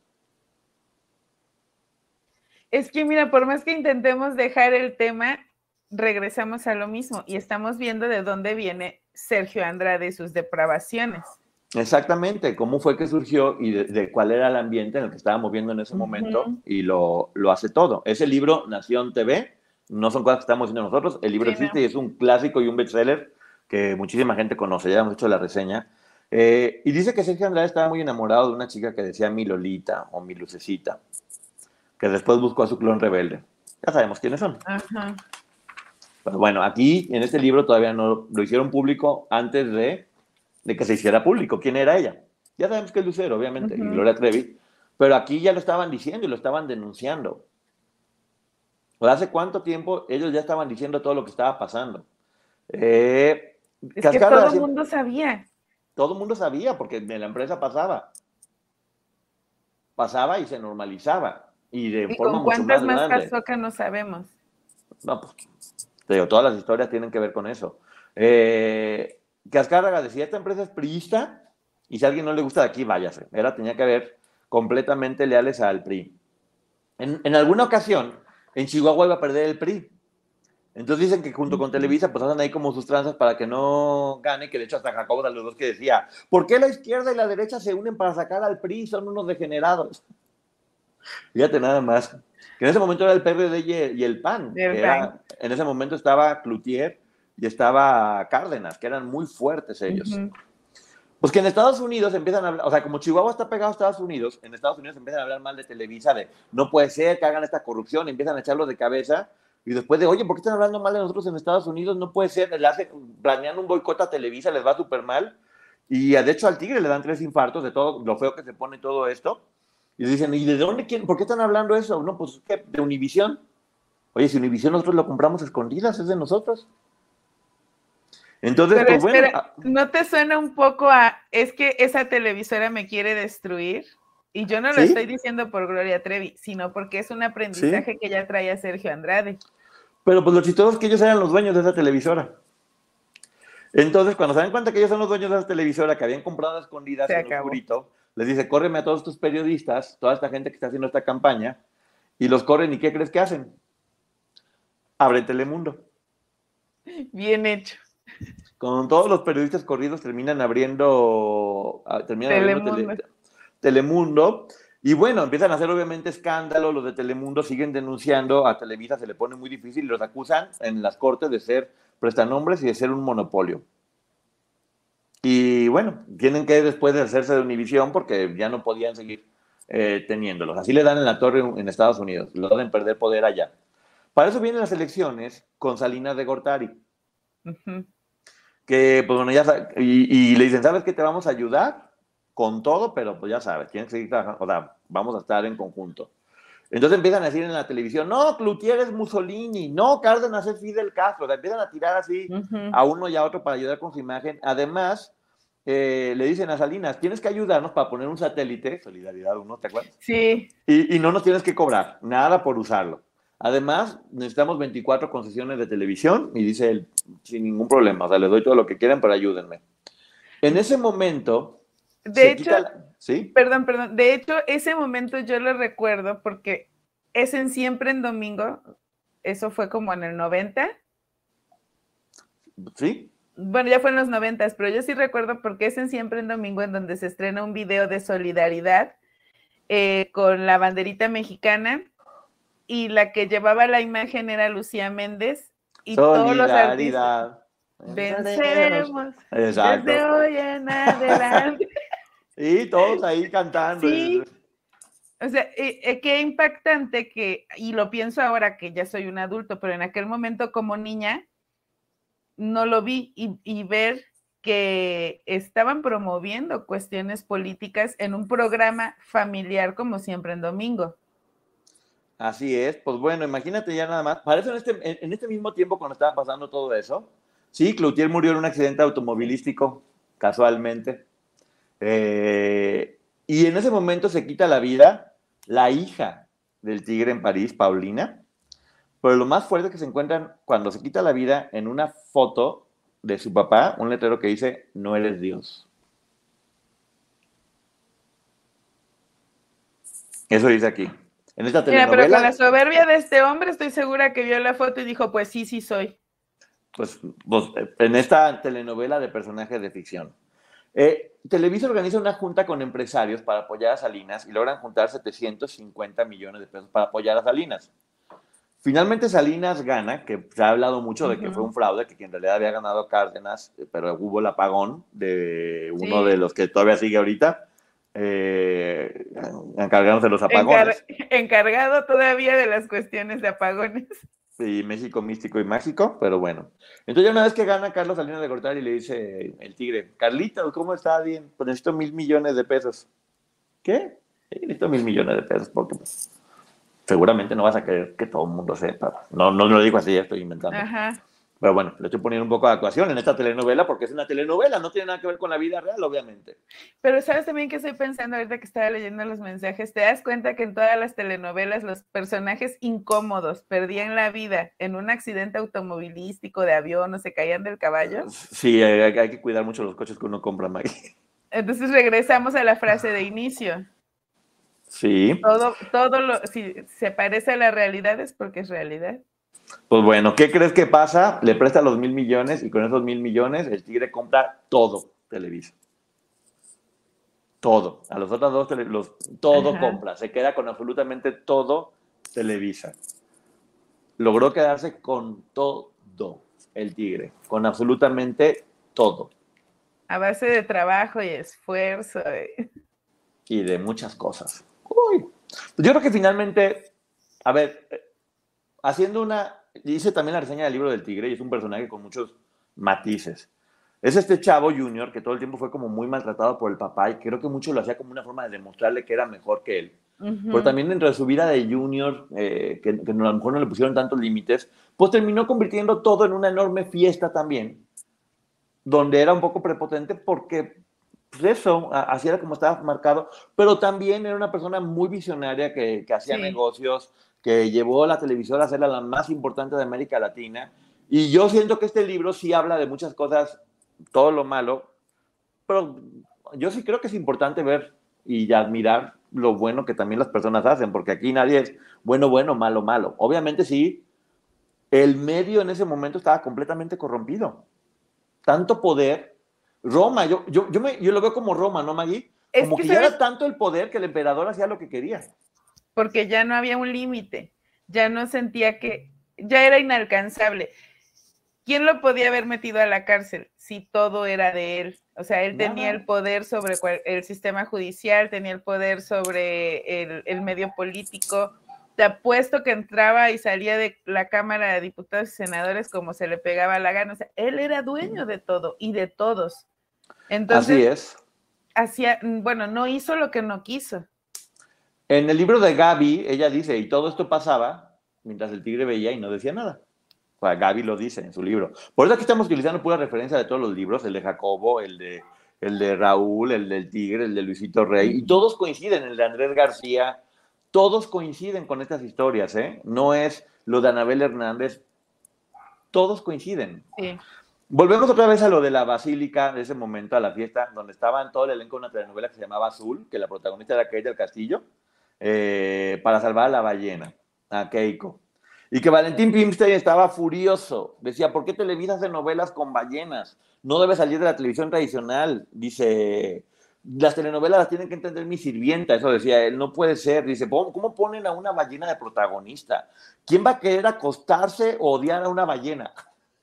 Pues yo creo que él quería una ballena que estuviera fit. Pero por no, sí me... Porque es el que hace el comentario de que en la televisión no debe de haber mujeres morenas ni gordas. Pues sí. Entonces yo, imagino que quería una ballena fit que protagonizara ahí. Pues yo creo que en realidad la cabeza no le daba más, para que, más que para hacer cochinadas. Y ya estaba caduco y no se había dado cuenta de que había que modernizar. Pero la televisora ya estaba cambiando y había personas que estaban haciendo cosas diferentes. De hecho, platican justamente eso, que en una ocasión Lucía se peleó con Azcárraga entre los muchos pleitos que tenían y fue cuando dijo Azcárraga, Valentín Pimstein, porque se la pasaban peleándose, ella, ella llegaba o no llegaba a los llamados porque pues ahí era la mera mera. Y que un día un pleito, hubo un pleito y que dijo Azcárraga, mátala. Y al final de la telenovela le quitaron la vida. ¿Y ella era la protagonista? Sí, esa novela fue increíble porque el último, la última escena, Maggie, se ve un hombre con peluca corriendo de la nada y le disparan y se muere la protagonista. Así. Así, de la nada, o sea, de la nada. Y fue por eso, o sea, pero ese final fue épico, por esa misma razón, y fue mucho de qué hablar. Creí Y- que solo había sido en El pecado de Oyuki, porque lo he escuchado, la verdad, a mí no me tocó verla, que creí que era la única novela en donde habían matado a la protagonista. Pues no. Fíjate, otra cosa que también es muy bueno decir, mucha gente siempre piensa de, no es que triunfaron porque se acostaron con toda la cual persona. No es cierto, yo creo que mucha gente se acuesta con tal o cual persona y no son exitosas. Vanessa, justamente la telenovela. La gente es exitosa porque la gente lo acepta. Yo no sabía con quién Sí. se acostaba cada persona y o me No. gustaba o no me gustaba. Y por ejemplo, las telenovelas de Lucía Méndez fueron un éxito a nivel mundial, la de Verónica Castro, la de tantas, tantas, tantas, porque ellas las vuelves a ver y dices, wow, eran, sabían hacerlo muy bien, sabían muy bien cómo generar estrellas. Y la verdad que ellas la tenían muy complicada para poder sobrevivir en este, en este, en este medio sin caer. Que yo sé muchas, muchas que hicieron carreras muy limpias, muy. La Queen, Victoria Rufo, eh, muchas, muchas personas que hicieron carreras muy limpias. Pero bueno, aquí obviamente este libro, como te digo, se trataba de tirarle con todo y únicamente pone el ojo en lo malo, lo Yo- puede exagerar. En este punto de mi vida, ya llegando a mis 40, he estado viendo a Victoria Rufo más que nunca, porque yo necesito esa capacidad de dramatismo para pa- manipular a mis hijos, pero no puedo, por algo es la Queen. La Queen es lo máximo también, y Lucía también es lo máximo, y todas Sí, ellas. Yo, mira, de Lucía Méndez, es que a mí no me dejaban ver novelas de niña, la verdad, pero me daba mis escapadillas luego. Y yo de Lucía Méndez recuerdo aquella novela en donde um, salía con los ojos amarillos. Diana Salazar, que ahorita vamos a Diana. Salazar. No, no, no, hasta de la canción me acuerdo. Pues Lucía Méndez es lo más divertida del mundo y es una fregona que supo saber cómo manejar la, la empresa y cómo lidiar con todo. Y mira, el éxito que tuvo. Bueno, pues Valentín odiaba ya a Lucía, la odiaba Valentín Pimstein, y ella regresa a ser Diana Salazar. Entonces aquí dicen que él, para, como la odiaba, inventó todo esto que le decían de Lucía de los Narsatap, Ah, que también me- ¡Qué que él inventó todo. nomás- sí, qué ardido. Pero ya te quemaron aquí, Valentín. Valentín ya no está con nosotros. En paz descanse, creo. Pero mira cómo. O sea, ve, ve- ¿quién sabe? Yo lo pondría en duda después de todo esto que estamos escuchando. Sí, pero ve lo fuerte que era todo eso en aquellos tiempos. Llegó Margarita López Portillo, la hermana del presidente, y ella quería hacer, con una muy buena idea, de educar a las personas a través de las telenovelas, cuando hace muchas telenovelas didácticas. Y Valentín Pimstein, que era todo un tipazo, dice: Pues si las sirvientas quieren aprender, que vayan a la escuela. ¿Qué tal, eh? Qué señor tan educado.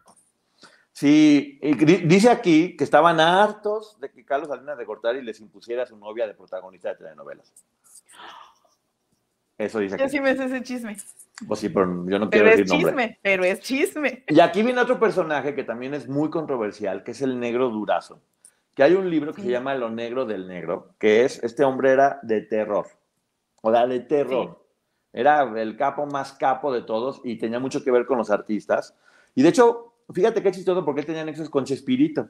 Pero no porque Chespirito estuviera metido en esas cosas, sino porque Chespirito, cuando estaba muy jovencito, estaba en el mismo edificio donde estaba la novia de Durazo y lo utilizaba como mensajero y de ahí hicieron una buena relación. Y es ahí como él lo termina metiendo porque era muy creativo dentro de la televisora. Es que mira, dentro de toda esta porquería, porque hay que decirlo así, este, también salieron personas realmente talentosas que aprovecharon la oportunidad. Mira, Ceci, la que me regaña por no decir nombres, ahí anda poniendo nombres. Ay, Ceci. Ah, sí, Ceci, sí. Pero bueno. De hecho, hay Eh. muchos chismes de eso, pero pues son chismes, no hay nada, no hay fundamento. Pues sí, pero no, la historia que yo me sé de Chespirito es que en realidad Chespirito empezó de hace mucho tiempo en Canal 8, por eso era el, el chavo del 8. También hice la reseña del libro de Chespirito y viene cómo él era súper creativo, también estaba en una agencia de, de publicidad y él era, empezó en radio, hacía los programas de Viruta y Capulina y poco a poco empezó trabajando en Canal 8 y fue tan grande, eh, fue tan grande el éxito que tuvo que Televisa se lo terminó llevando porque le estaban dando en la torre a Televisa. Eh, ahí conoce, este, el negro Durazo conoce al hermano de Luisito Rey. Y el hermano le presenta a Luisito Rey. Y ahí conoce a un niño que se llama Luis Miguel. Y también Andrés García, que era muy amigo del negro Durazo, que lo acaba de platicar también en su libro El consentido de Dios. Todos ellos eran, eran parte de todo este mismo círculo de gente que hacían muchas cosas.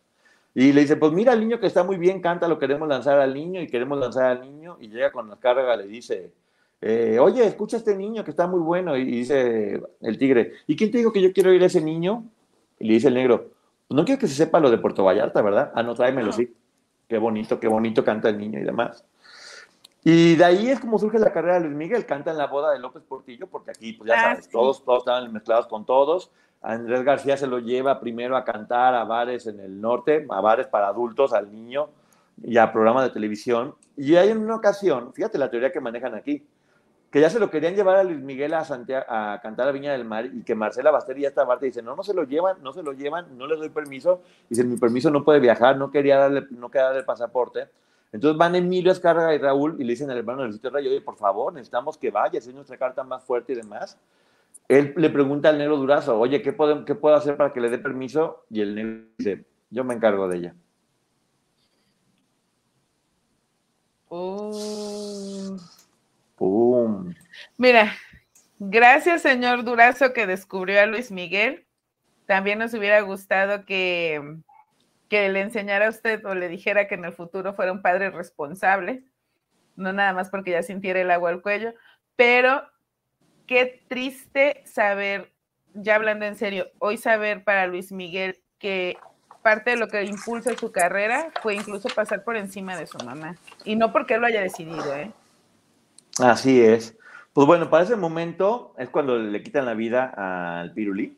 Eh, llegan, llegan, le tocan la puerta, le abren y le disparan. Hay muchas versiones al respecto, el 30 de noviembre de 1987, y dicen que él era tan, tenía tanto dinero el pirulí que en realidad no cantaba, que tenía un globo aerostático donde se iba con Enrique Guzmán a repartir polvos mágicos por todos los lugares. Eso dice este libro. Con Enrique Guzmán. Ajá. If a friend asks how you're doing, and you say, I'm okay. When the truth is, I don't want my problems to burden anyone. Or you say, Hang it in there. Because if I ask for help, they'll just think I'm weak. Then this is your sign to call, text, or chat 988 for free, confidential support. Anytime. You don't have to hide how you feel.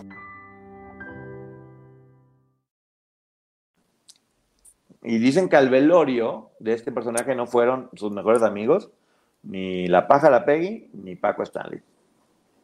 porque a lo mejor algo les hacía medio. Bueno, el, este personaje, el negro Durazo, ya lo habían encontrado y estaba en la cárcel, pero aún así le llevaban gente y mujeres las que quería. Y él un buen día dijo, quiero a Gina Montes, quiero que venga conmigo. Eh, van por ella a ofrecerle, fíjate cómo ya existía lo que dice Anabel, van, por ella a ofrecerle que esté con él y ella no quiere, estaba con su novio brasileño y en ese momento le quitan la vida al novio brasileño. Querían que ella fuera a hacer una visita conyugal, ella no quiso, le quitan la vida al novio brasileño y es ahí que ella desaparece de México. Por el miedo a lo que le pudieran hacer. Ay, no. Y una mujer, de verdad yo la recuerdo muy guapa bailando en esta entrada de la carabina de Ambrosio y no sé, sería por ahí del 2006, 2008 que reapareció, que estaba viviendo fuera de México. Bueno, se entiende por qué. Así es, y pues bueno, mira, aquí estamos viendo por qué de repente las, las estrellas desaparecían, aparecían y desaparecían según lo que querían. Y lo difícil que era para las mujeres en ese momento, eh, tener novios, pareja, familia, lo que sea. Eh, decía, decía el tigre, a la gente que no le gustan los monopolios, pues es porque no tiene uno, a mí me encantan. Puede ser, no podría decir que sí o que no porque nunca he tenido uno. Así es, yo tampoco sabía, pero pues bueno. Eh, las telenovelas eran el opio del pueblo en ese momento. Eh, decían que el eslogan era el patriotismo como forma de entretenimiento. Lo importante era entretener, pero siempre dejando en claro que México y que el PRI, que todo esto. Eh, para eso, hay, dicen que Azcárraga tenía un letrero en su puerta, en la puerta de su oficina, que decía, hay dos versiones de cada historia. La tuya me vale madres. Ah, bueno. o sea, aquí se hace lo que yo diga cuando yo quiera. Dice que también Salinas de Gortari en ese momento le vende Imevisión a Salinas Pliego y dice, ah, pues no hay problema, él nomás vende lavadoras. Mira, en la que después te andaba quitando toda la audiencia, pero bueno, para que vean cómo en ese momento Salinas también ya le había medio traicionado. Para eso, eh, dice que un día llega Emilio Azcárraga, el tigre, con, Emil, con O'Farrill y estaba con él Salma Hayek. Y que le, que le presenta a una chica, Adriana Bascal, que fue Miss México, hermosa, 86, 87. De acá de Veracruz, ajá. De Veracruz también, Sí. y que le dice, esta es la mujer que todo hombre necesita, don Emilio. Y se casó con ella. Pero pues la, la historia se puede prestar muchas cosas, yo la digo únicamente como viene en el libro. Que hoy Eh, es, es una, digo, es una empresaria eh, que tiene una línea de zapatos, fue lo último que vi de ella. Guapísima. Guapísima, sí, guapísima, guapísima. Y, y tiene esta línea de zapatos muy bonitos, muchos, muy caros, pero sí, eh, digo, qué bueno que salió adelante. Guapísima y con mucha clase, eh, Sí. que de hecho se peleó con Salma Hayek porque le dijo a Salma Hayek, ¿a qué te vas? A Estados Unidos te van a dar puros papeles de sirvienta, aquí vas a ser protagonista. Y Salma dijo, pues yo voy, pues no vas, pues yo voy. Y si te vas no vas a triunfar y nadie te le va, nadie... Y mira, sí triunfó, te platico. Sí, Te platico. Pero Salma Hayek también qué carácter, eso, eso te habla de la personalidad, de cómo no se dejaba mangonear, por algo ¿Y por qué está. logró- Salma Hayek es una fregona. Es una porque fregona, logró Salma llegar Hayek. a donde está y pasó de Teresa a Marvel. Sí, por ejemplo, Verónica Castro también estuvo mucho tiempo desaparecida del medio y todo eso era porque pues, en una ocasión no le iban a dar trabajo y dice Verónica, en la entrevista yo vi, dice Verónica, dice, pues no me daban trabajo que porque los ricos también lloran había sido un suceso, de que tenían que dejar descansar mi imagen y yo necesitaba comer porque no tenía dinero. Entonces me ofrecieron una telenovela en Argentina y yo acepté. Ujú. Pero lo que pasaba es que el contrato decía que ella tenía que darle el 90% de su sueldo a Televisa. Y que Verónica no se lo dio y que por eso la vetaron, que por ratera, fíjate nomás, por quedarse con su sueldo. Porratera. Hazme el Pero favor. si la que trabajaba era ella, lo justo era que ella recibiera el pago. Pero aquí también vemos aprendizajes de Sergio Andrade. Así es. Y bueno, cuando ya regresó Verónica, dicen que ya estaba vieja, que po- aquí dice aquí que porque hizo Pueblo Chico Infierno Grande, que dijeron, no, no, no, necesitamos otra Verónica Castro, ya, esta ya está vieja, hay que buscar una jovencita. Y le dijeron, ah, pues tráete al amante de Díaz Ordaz. Que ya sabemos quién es, que es una trilogía muy exitosa, pero Sí. era una jovencitita también andando con un señor. Es que es muy eso, grande. es una jovencita y entonces eh, referirte a ella como tráete al amante de... Pero solo Maggie- las veían como objeto. Pero Maggie eran puras jovencitas, eran puras jovencitititas con hombres muy grandes. Sí. ¿Ves lo que te digo? ¿Cómo ya, de dónde aprendió este hombre? Bueno, también te platican todo lo que tiene que ver con México del 86, cómo Televisa manipulaba todo, se trajo el Mundial a México, la canción, y creó la CONCACAF para que México siempre pudiera clasificar a los mundiales con puros países chafas.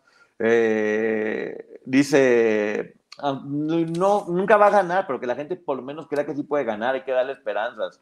Eh, cuando ya México pierde, dicen, pues hay que, hay que hacer un triunfo, tenemos que inventarnos un triunfo. Ah, pues la selección juvenil, le metemos gente adulta y listo. Y pues sí, fue cuando los cacharon, los cachirules llegaron a México fuera Sí. del 90 y bueno, José Ramón Fernández, que estaba en ese momento en la competencia, fue el quien nos descubrió. Y ahí se armó todo el problema. Eh, que cuando fue el terremoto del 85, que mucha gente murió, lo que hicieron en lugar de ayudar a las familias, lo que hizo esto fue obligar a los empleados a firmar, yo quiero entrar a Televisa sabiendo que es peligroso que se caiga. Y que todos tuvieron que firmar algo así.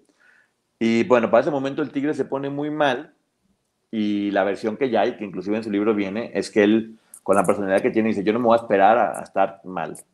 Habló con el doctor Borja, que le dijo que le podría poner cianuro de sodio, se sube en su, en su yate, que se llamaba Eco, y él decide en qué momento se quita la vida.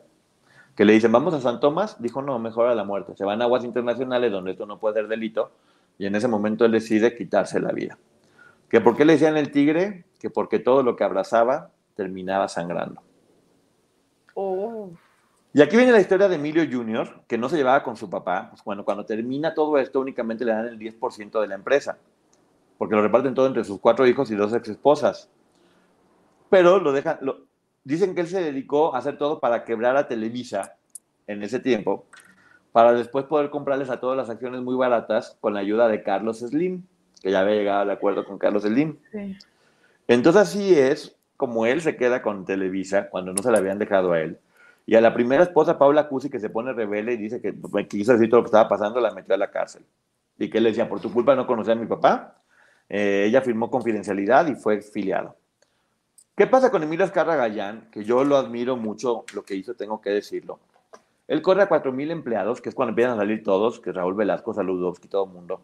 Porque él se dio cuenta de lo que estaba pasando en la empresa. y que estaba quemada y que estaba mal, y hizo corredero, corrió a cuatro mil empleados. Y que él dijo, pues ya la, la, Virgen está muy vista, hay que hacer algo diferente, el teletón. Los niños también van a jalar atención y va a ser una forma de tener a la gente buena. Y dice, bueno, pues todo mundo, todo mundo, todo mundo, todo, mi, mi, papá y mi abuelo siempre eran los, los, los que trabajaban con los presidentes, pero ninguno ha creado uno. Entonces yo voy a crear un presidente. Yo sé quién. Ya sabemos quién. Eh, y le hizo toda la telenovela y toda la historia para que... Hasta familia le formó y todo. Sí, ¿por qué Paco Stanley terminó fuera de la empresa?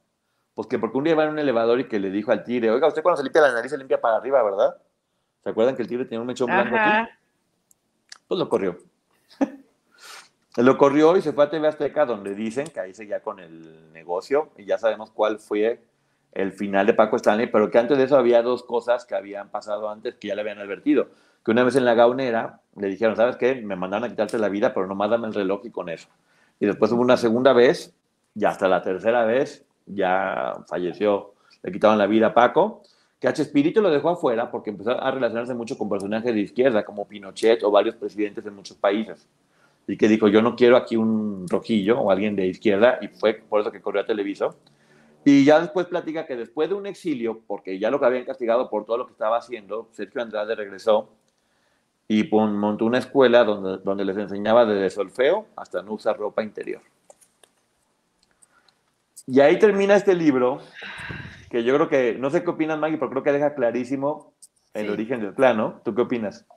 De este y de muchos que probablemente no conocemos y de todas las chicas que fueron víctimas de estos depredadores, que nuevamente dinero y poder los hace sentir que pueden hacer lo que quieran y que jamás los va a alcanzar la justicia. Exacto, que la gente sepa que estamos haciendo el libro, la reseña del libro de Nación TV. Y también me tocó hacer la reseña del libro de Raúl Velasco, el de Andrés García, el de Jacobo Saludowski y el de Luisito Rey, que básicamente lo que hacen es confirmar todas las versiones que aquí están diciéndose. Eh, sin darnos cuenta, creo que aquí se explica perfectamente bien lo que siempre hemos dicho, que este hombre no surgió de la nada. Este hombre surgió de este medio ambiente donde esto sucedía. Sucedía de forma sistemática, estaba normalizado, las fiestas de todos contra todos, las menores con hombres adultos, el ver a la mujer como un objeto, el que no pasara nada, el, el trabajar, el, el eso, el, el utilizarlas y hacer que no, pues eso, que no hubiera respeto, que, que Emilio Azcarra Gallán se encargó de poner, ¿eh?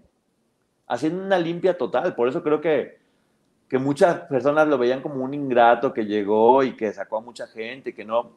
Pues la verdad que el Tigre perdió muchísimo dinero porque a todo el mundo le daba millones y millones y los trataba y les daba coches. Era Javi Noble un poco, era un junior que tenía mucha visión y logró que la empresa fuera muy exitosa, pero también la dejó endeudadísima, según lo que dicen después, porque aquí no lo mencionan, pero la verdad es que el Tigre dejó la, la, la, la empresa endeudadísima y la recibe el hijo, y el hijo que aquí dicen que lo hizo como por trampa, la realidad fue que él consiguió los préstamos y salvó la empresa, la limpió de todos esos malos mo- momentos, corrió a toda la gente que tenía exclusividades altísimas y fue la, eh, la medicina dura que tuvo que hacer para salvar la empresa y que hoy por hoy yo te puedo decir que lo que yo sé es que en Televisa se trabaja con mucho respeto y que estas cosas ya no suceden.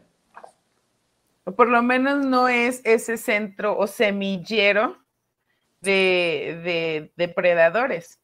No, mira, la- el mundo cambió, la empresa cambió, ahora hay leyes que protegen, mucha gente Ujú. está dando cuenta que, que está mal.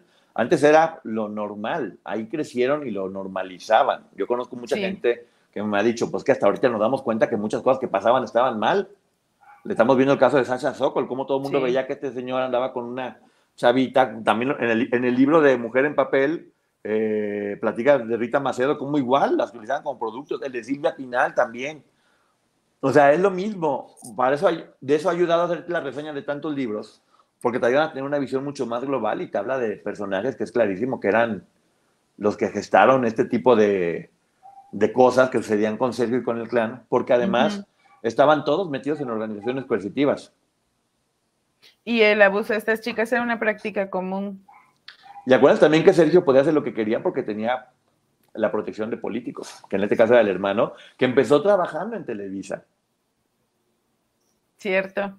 Era, este, empezó como locutor de radio, luego tenía un programa en Televisa, fue abogado de Televisa.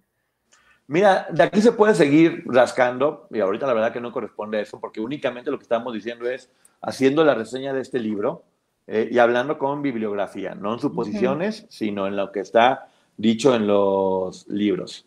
Entonces, bueno, eh, eh, hasta aquí llega la reseña de este libro, muy fuerte, pero nos vamos ahorita a preguntas y respuestas con la licenciada Maggie. ¿Qué, ¿Algo que quiera decir antes de que terminemos, Maggie? ¿Qué opina del libro? Que, creo que el tener estas reseñas nuevamente, con toda la información que, venimos analizando de lo de Sergio Andrade, me parece que nos abre el panorama. Así es. Yo, que ya lo tenía y que ya sabía todas estas reseñas, por eso para mí, desde que estaba, estaba hablando de este caso, entendía un poco más cómo estaba sucediendo y cómo esto no surgió de la nada, y siempre lo he dicho. Y ahora Creo que si todos aquí, como sabemos, nos encanta pensar y analizar las cosas, esto te abre a muchas teorías de muchas cosas que pasaban. ¿Y por qué esto pasó sin que pasara nada? Y solamente dejar, ya para cerrar, ¿se dan cuenta cómo siempre las señalamos a ellas, a las víctimas? Sí. Fíjate que yo ni siquiera me atrevería a culpar a, a una persona, este hombre en especial, de lo que sucedió, creo que el sistema se corrompió. Te digo, fue un poco como el emperador romano que tenían tanto poder que todos los que estaban rodeando al emperador romano hacían lo que querían. Pasó en Roma, estos imperios enormes que terminan destruidos porque el poder corrompe y estaban mezclados políticos con gente del crimen organizado, con artistas, todos con todos. Eran una sola sopa donde, pues sí, creo que afortunadamente tuvo que caer para que todos se pusieran en su lugar y hoy por hoy pues, las personas trabajan en un ambiente de mucho más respeto y, y eso, con, con la frente en alto y también quiero mandar un abrazo enorme a todas estas personas, hombres y mujeres, pero en especial a las mujeres, que supieron sobrevivir y subsistir en un ambiente tan complejo. Todo mi respeto, un abrazo enorme. Sí, sí, definitivamente recordar que no solo las mujeres son víctimas de los depredadores, también hay hombres víctimas. Sí, sí, y lo hablan, lo dice, la, Anabel Hernández lo menciona, que eran hombres y mujeres, porque muchos de estos personajes eran bi, eran bisexuales, muchos, ah, eran hombres y mujeres, y ya saben que en estas fiestas era todos contra todos, y con sustancias y con todo lo demás, pero bueno, eh, de nueva cuenta, muchas gracias por haber estado en esta reseña. De nuevo, que se sepa que estamos hablando de la reseña de este libro y de material que, nos, que hemos hecho ya reseñas. No es nuestra opinión. Si en algún momento hubo muchos comentarios muy machistas o muy pasados, es porque están dentro de esta información. No porque uno piense o esté de acuerdo, que de hecho a mí me costaba mucho trabajo hacerlos y decirlos. Pero bueno, muchísimas gracias a todas las personas que están aquí. Nos vamos en este momento al canal de la licenciada Maggie y gracias por los 50 mil suscriptores, que ya lo había agradecido en tan solo un año, el canal de Ponchote. Escúchenos en el Ponchote Podcast, que cada vez se van a poner mejor. Y bueno, vamos al canal de licenciada Maggie. Muchas gracias a todos por estar aquí. Bye. Bye, bye. Bye, bye. Go spread the word. When you get a fresh hot McCrispy from McDonald's and you can feel the heat coming through the bag, don't try to wait till you get home. Always respect hot chicken. The McCrispy, only at McDonald's. Ba da ba ba ba. The most exciting part of a vacation stay at a home rental? Easy. It's being greeted upon arrival with a rusted lockbox affixed to the underside of a stranger's condo. Yeah, you simply twist knobs, click gears, jiggle it, and then rip it off its moorings, and voila! Your prize is a key to a questionable home rental and maybe tetanus. When you just want to get your vacation started by actually getting into your room, it matters where you stay. At Hilton, we deliver your key right to your phone on the Hilton Honors app. Hilton for the stay.